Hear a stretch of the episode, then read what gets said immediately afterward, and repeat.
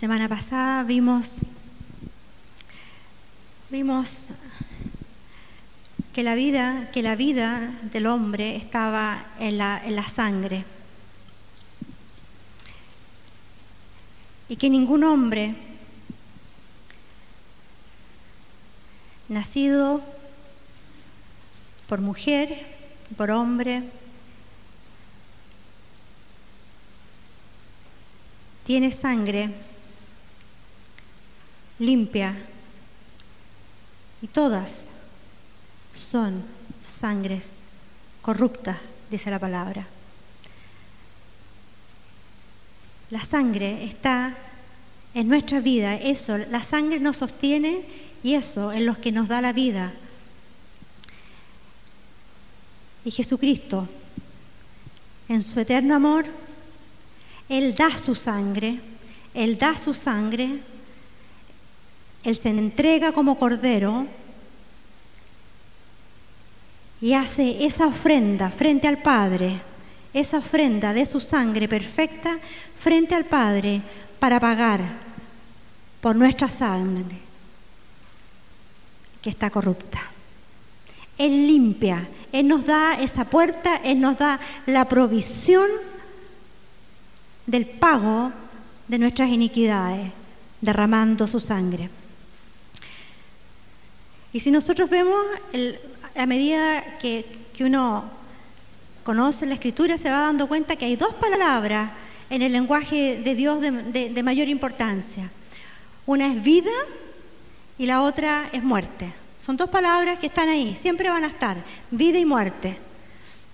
La muerte, la muerte espiritual entró enemigo del hombre, enemigo de la humanidad que comenzó su obra en el comienzo de la raza humana.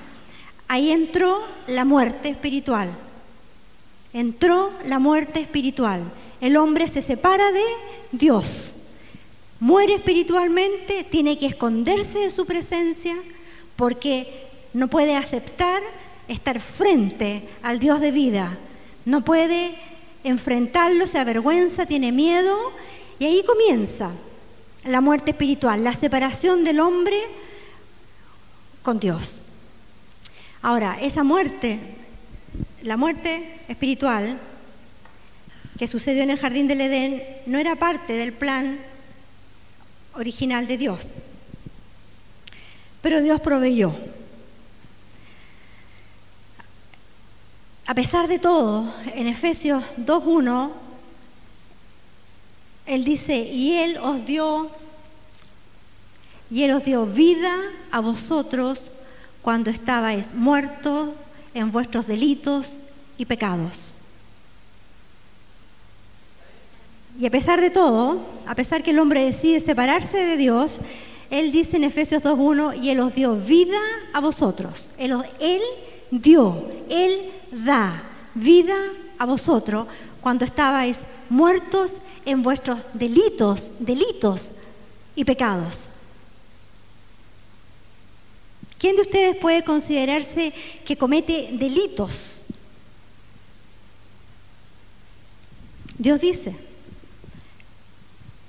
que cuando uno está muerto no se da cuenta que comete delitos y pecados.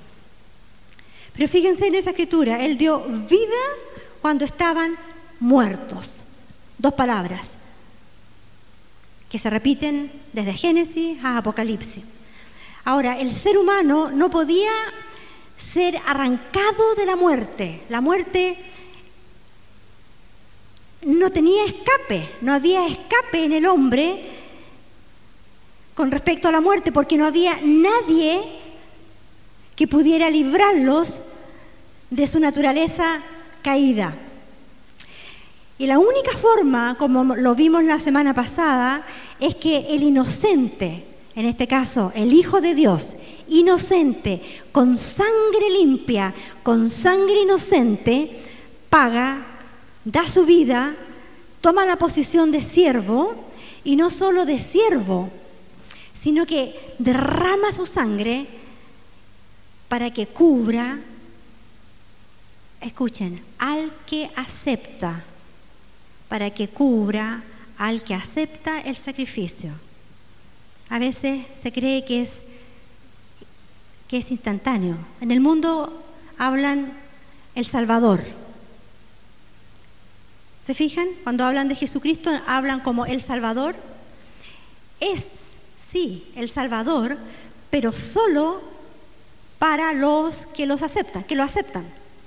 No es Salvador del mundo en forma automática. Ese es un tremendo error. El mundo cree que está salvo porque Jesucristo pagó por los pecados. Pero no es así. Tiene la provisión para ser salvo. Puede ser salvo. Está pagado la deuda. Alguien pagó por lo que yo hice. Alguien pagó por mis delitos. Pero yo tengo que aceptar al que pagó por mis delitos. Yo tengo que decirle, sí, paga por mis delitos. Acepto que tú pagues por mis delitos. Y esa sangre que, que Él virtió está para todos, está para el mundo entero, para cubrirnos. Pero al que acepta el sacrificio, y no solamente el sacrificio, y acepta a Jesús. Acepta la sangre del que hizo el sacrificio y al dador del que hizo el sacrificio. La sangre y a Él, a Jesucristo, dice la palabra que Él es el camino. Él es el camino. Por lo tanto, uno al aceptarlo a Él, lo acepta a Él como el camino. Sangre, no existe sangre sin Jesús, ni Jesús sin sangre. Entonces, quiero que quede claro que no cualquiera persona, no cualquiera persona que nace y, que por el derecho y por el hecho de que Jesús derramó su sangre es cubierta por ella. Yo insisto en esto porque cuando yo entendí el Evangelio, cuando me lo predicaron, una de las cosas que más me afectó era saber que había sido engañada por casi 30 años porque yo creía que era salva. Yo creía que había nacido en una iglesia donde, mm, por el hecho de haber recibido un bautismo, que la palabra no habla del bautismo a esa edad, yo era salva. Y, fue tremendo de darme cuenta que, que esa información tan válida. Ser salva o no ser salva. Es la más importante información. No si tengo un auto o tengo una casa o tengo profesión. Nada de eso vale. Eso dura, esa duro, dura poco. Es corto. Son años. Lo que sí vale es saber si soy salva o no soy salva. Y peor todavía, creyendo por tantos años que lo era.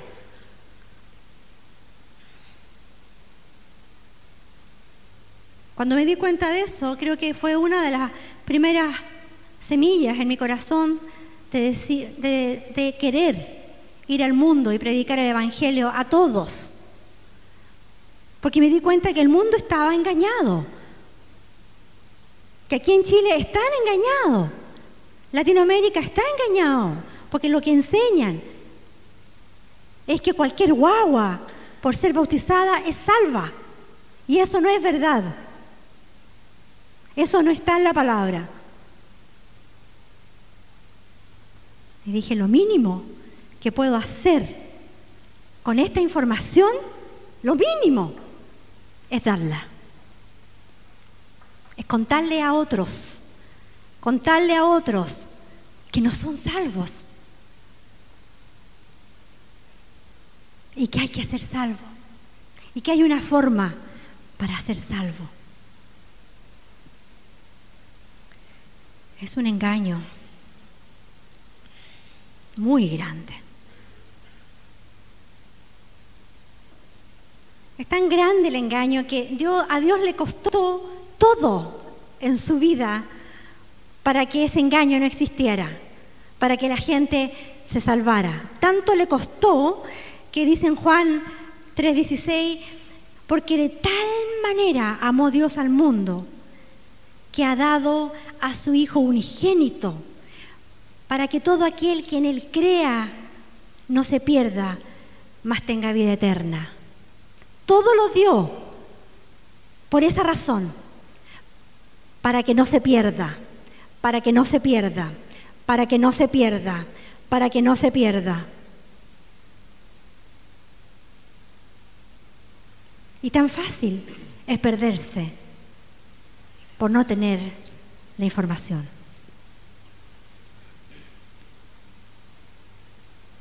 Lo dio todo para que no se pierda, para que ninguno de nosotros que crea en Él no se pierda, sino tenga vida eterna. Yo creo que el velo todavía existe, incluso en el mundo cristiano, con respecto a la eternidad.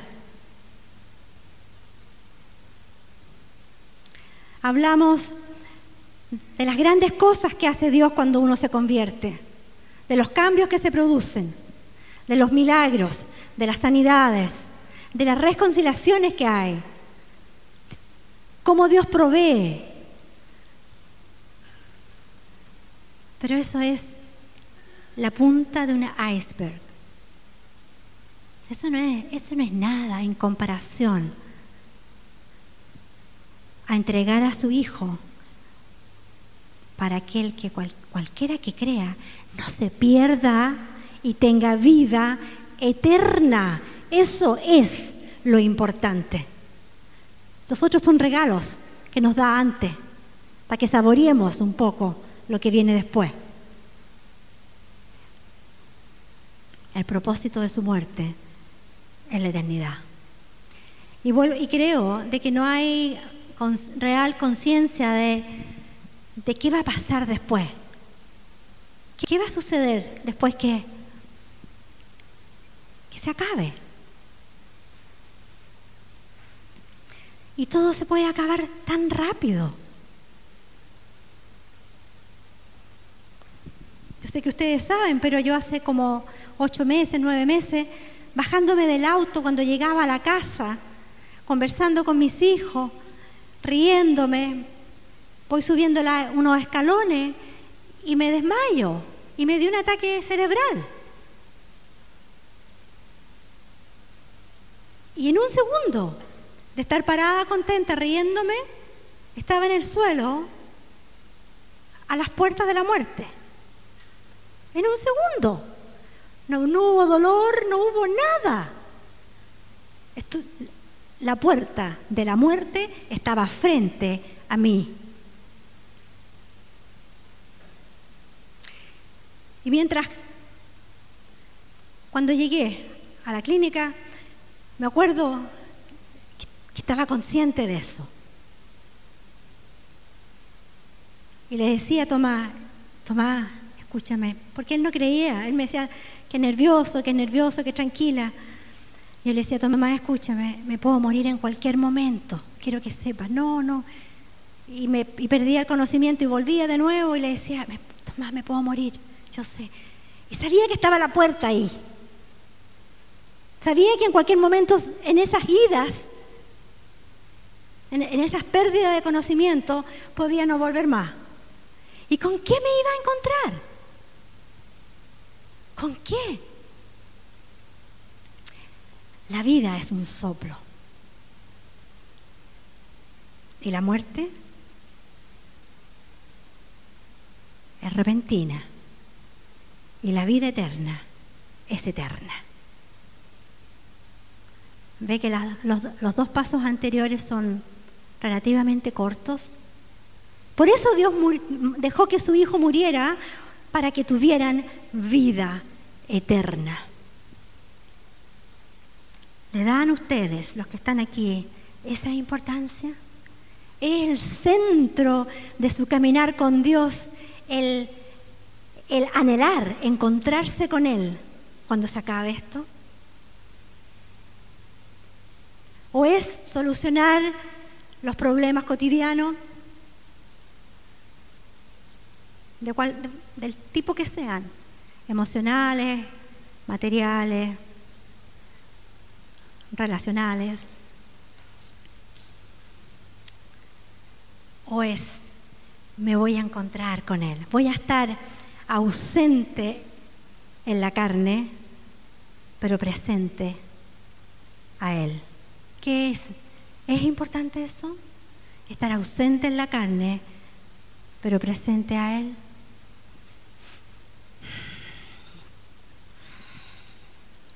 Y así sucedió, que Dios da a su Hijo único y Jesucristo nace.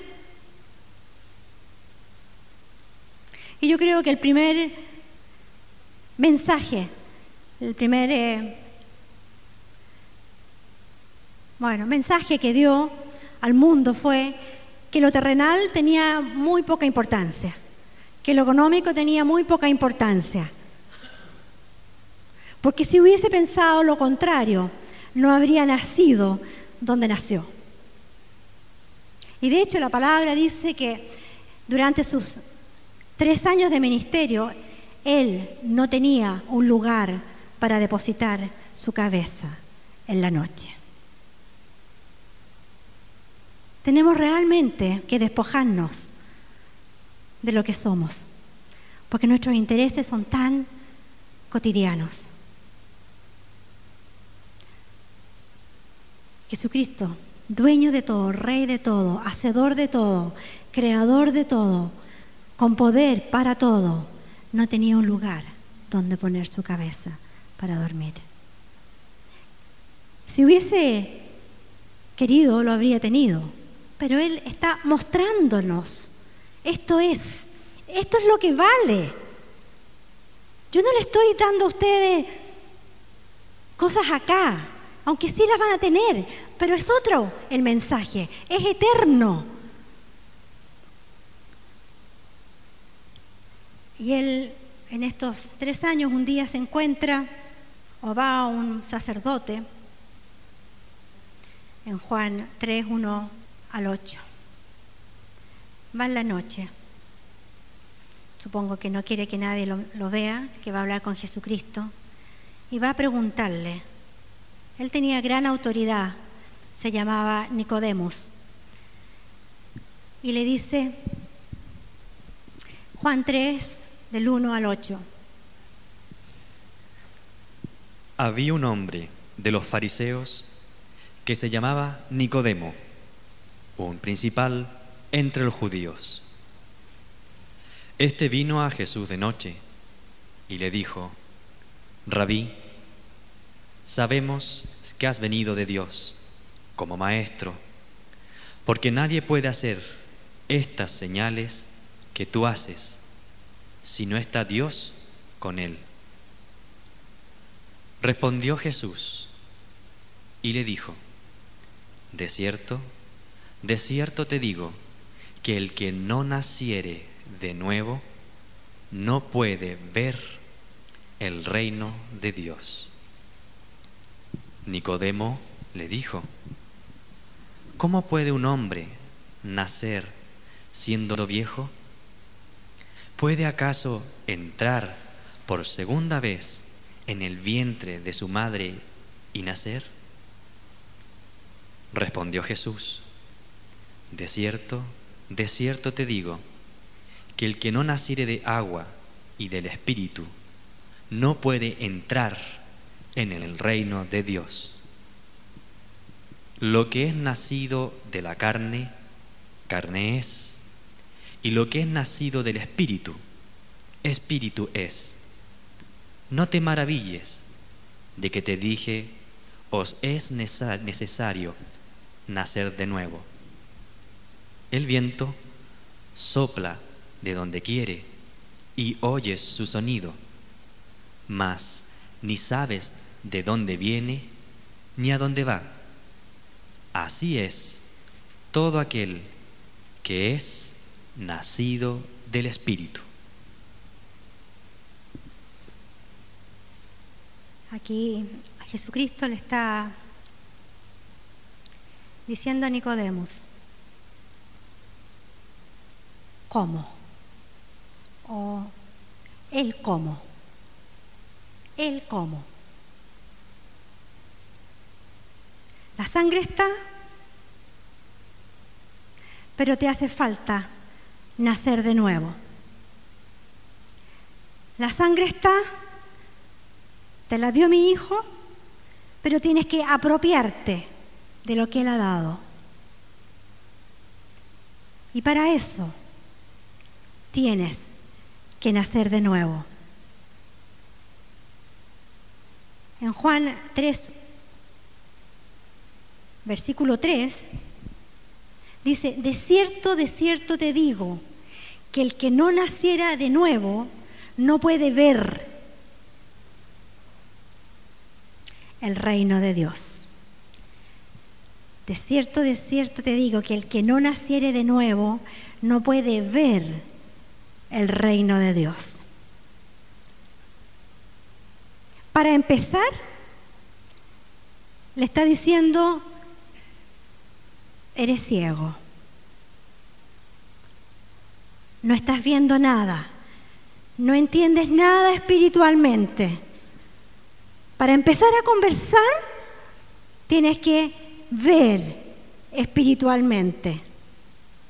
Porque ahora no podemos hablar.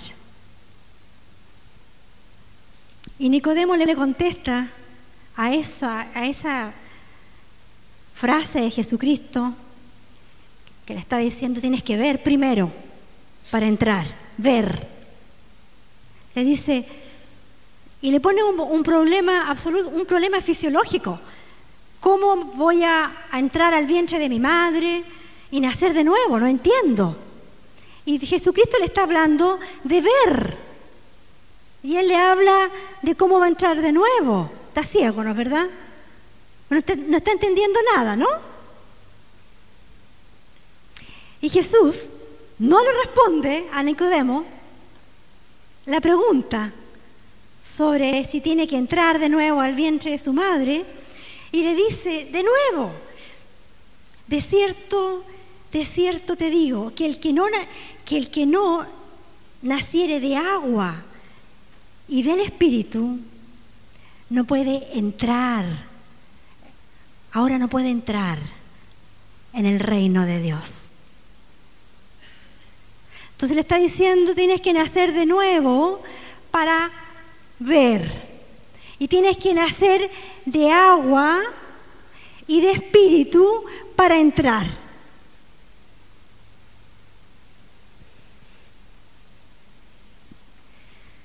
Espiritualmente le dice Jesús a Nicodemo, estás muerto.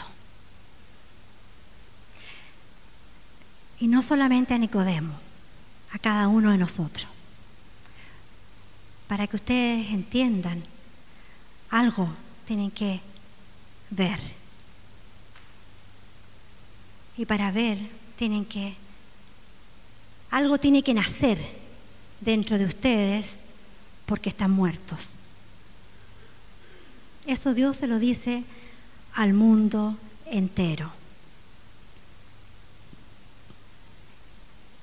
El nacer que hablaba Jesucristo, el nacer de nuevo, para que solamente empezara a entender es, tiene que nacer de arriba.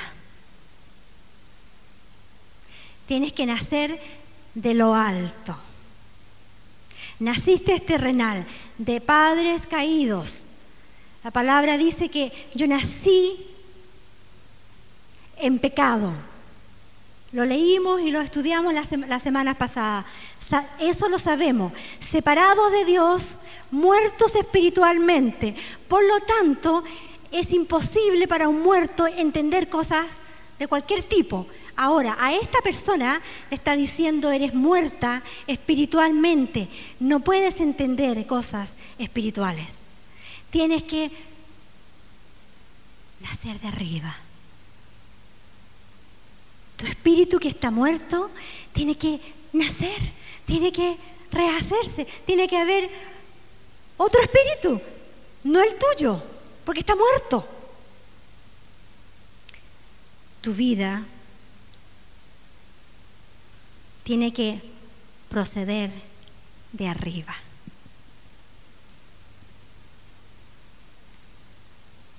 Y después le dice, el que no naciere de agua y espíritu, de agua y de espíritu no puede entrar. O sea, ahora le está diciendo, vamos a ver cómo puedes entrar. ¿Estás entendiendo un poco? ¿Te has acercado a Dios? Algo, algo ha pasado dentro de tu corazón. Estás captando, te has humillado, has llorado, ha habido un encuentro y estás entendiendo cosas. Algo está sucediendo. Hay un, hay un comenzar de nacer de nuevo. Pero eso no es, le dice. Ahora si tú quieres entrar, tú tienes que nacer de agua y de espíritu. Cuando él habla de agua, en el Antiguo Testamento, cada vez que se refería a agua, era limpieza, purificación. Jesucristo en el Nuevo Testamento lo instituye esto como bautismo en agua tiene que haber limpieza, limpieza, arrepentimiento y ahí purificación.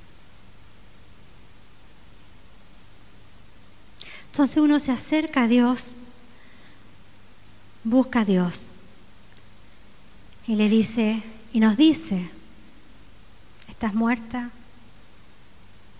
para entrar tienes que purificarte, tienes que limpiarte, tienes que arrepentirte, tienes que reconocer tu falta, tienes que pedir perdón, tienes que decir, necesito un Salvador, yo no puedo sola, yo no me puedo limpiar, yo necesito que mi espíritu nazca de nuevo para empezar en este proceso de limpieza.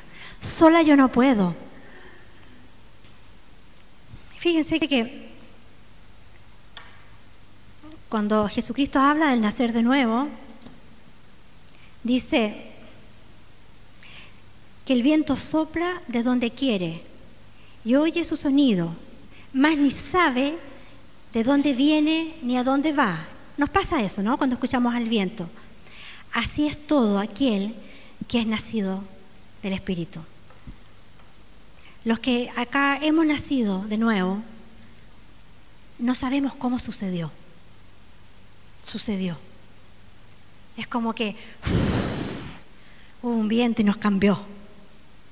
Un día era así, alejada de Dios, indiferente. Y otro día enamorada de Dios, amante de la palabra de Él y de, y de todo lo que Él tenía que decir.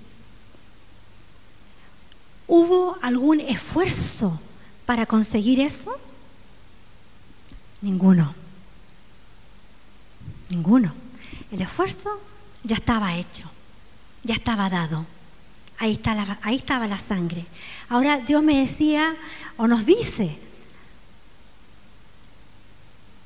si quieres empezar conmigo, tienes que, el mundo le llama también conversión.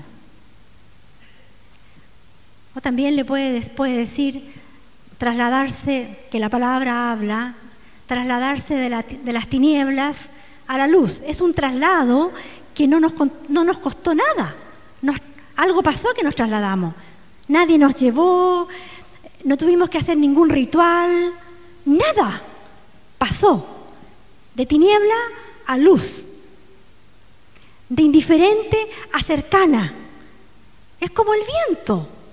Pasó y sucedió y nos cambió. Él lo hizo todo.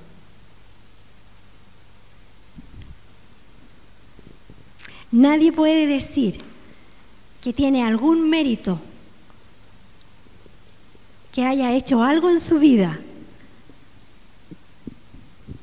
y que ese mérito o ese acto le haya dado la salvación.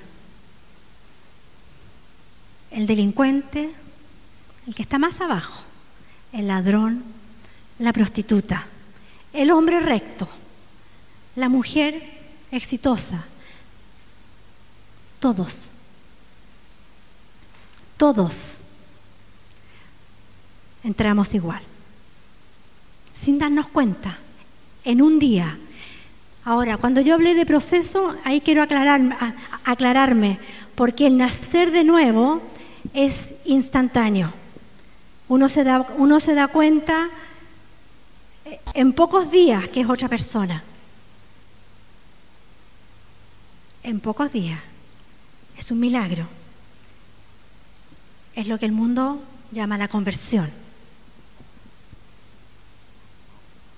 Dios, eh, no, creo que así podría ser el proceso. Dios nos pone interés por escuchar de Él.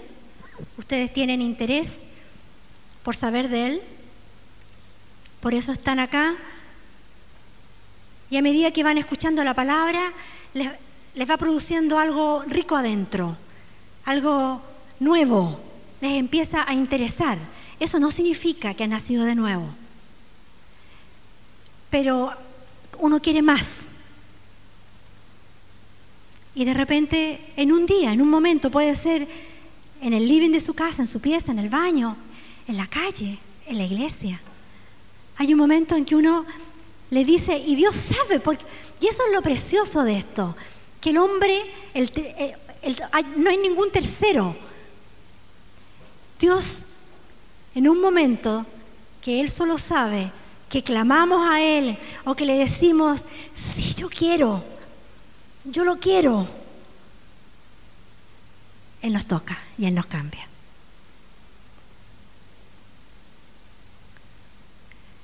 En el versículo 6 decía, lo que es nacido de la carne, carne es. Y lo que es nacido del espíritu, espíritu es.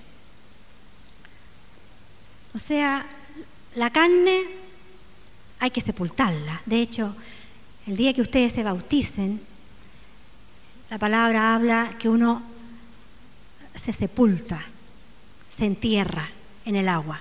Uno deja abajo, abajo, ahí en el agua, abajo. No, no le, tiran agüita por encima, sino que uno se sumerge y abajo queda el antiguo o la antigua persona y se levanta la nueva en Cristo. Entonces la carne, como dice aquí, carne es. Y lo que es de espíritu, espíritu es. Hay que empezar de cero. Nada de lo que nada podemos nosotros hacer para salvarnos. Solo nuestro corazón clamarle a Él por su perdón y decirle, quiero ser hija, quiero ser hijo tuyo, yo quiero, yo quiero. Ahora, ustedes se preguntarán, ¿y qué pasa con los muchos nacidos de nuevo que yo conozco y que pecan? y que, y que, y que no son tan santos.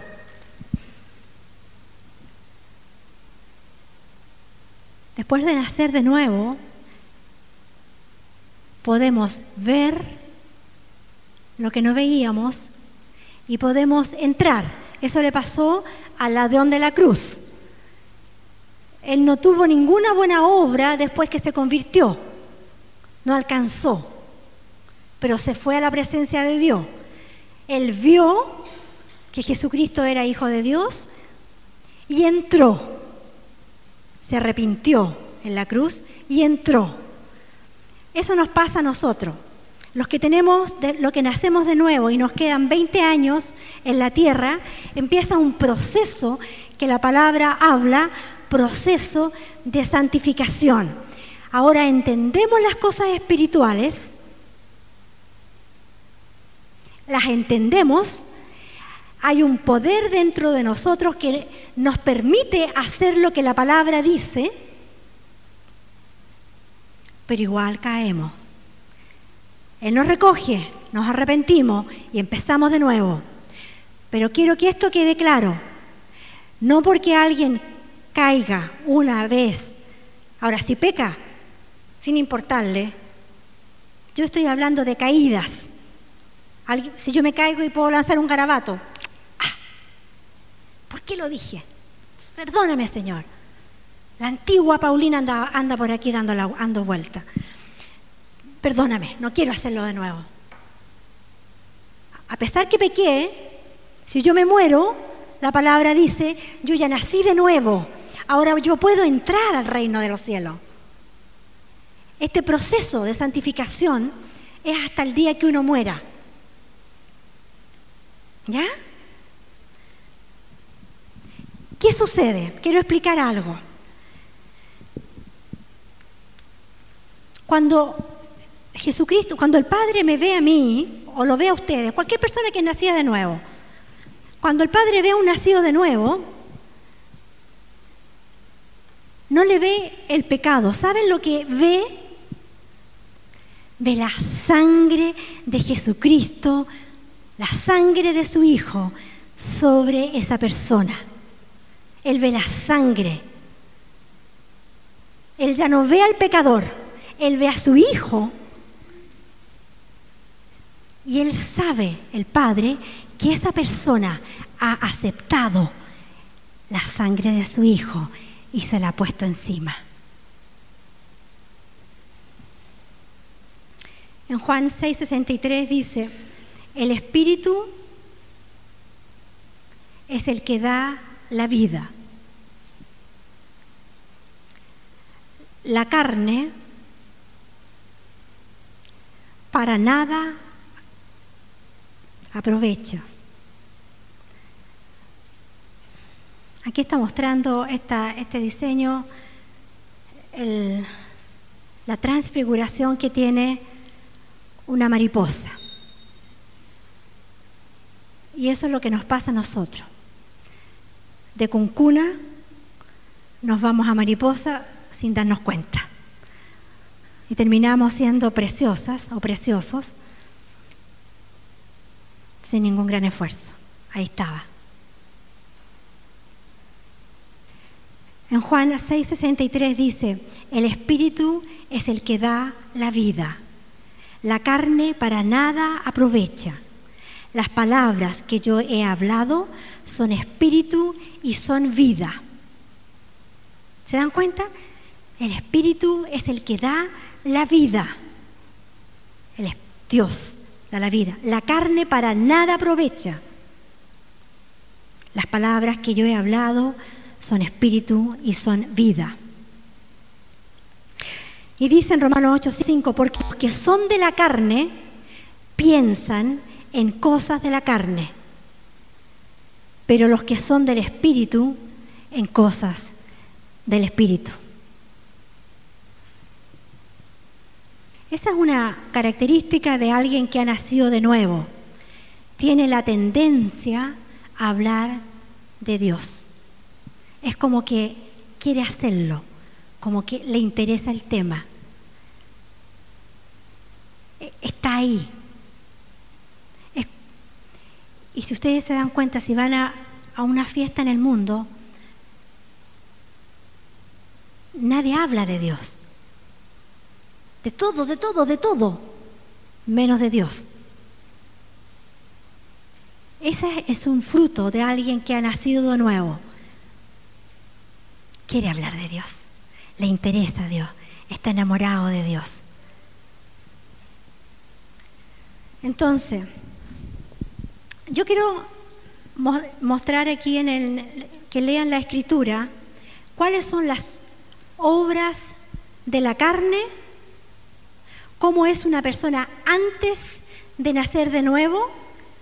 Esos son los frutos que tiene una persona antes de nacer de nuevo. Y también quiero que después, y aquí termino con eso, ustedes lean cuáles son los frutos del que sí ha nacido de nuevo.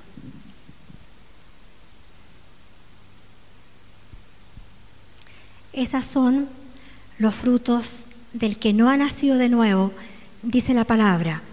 Lo dice en Gálatas 5:19.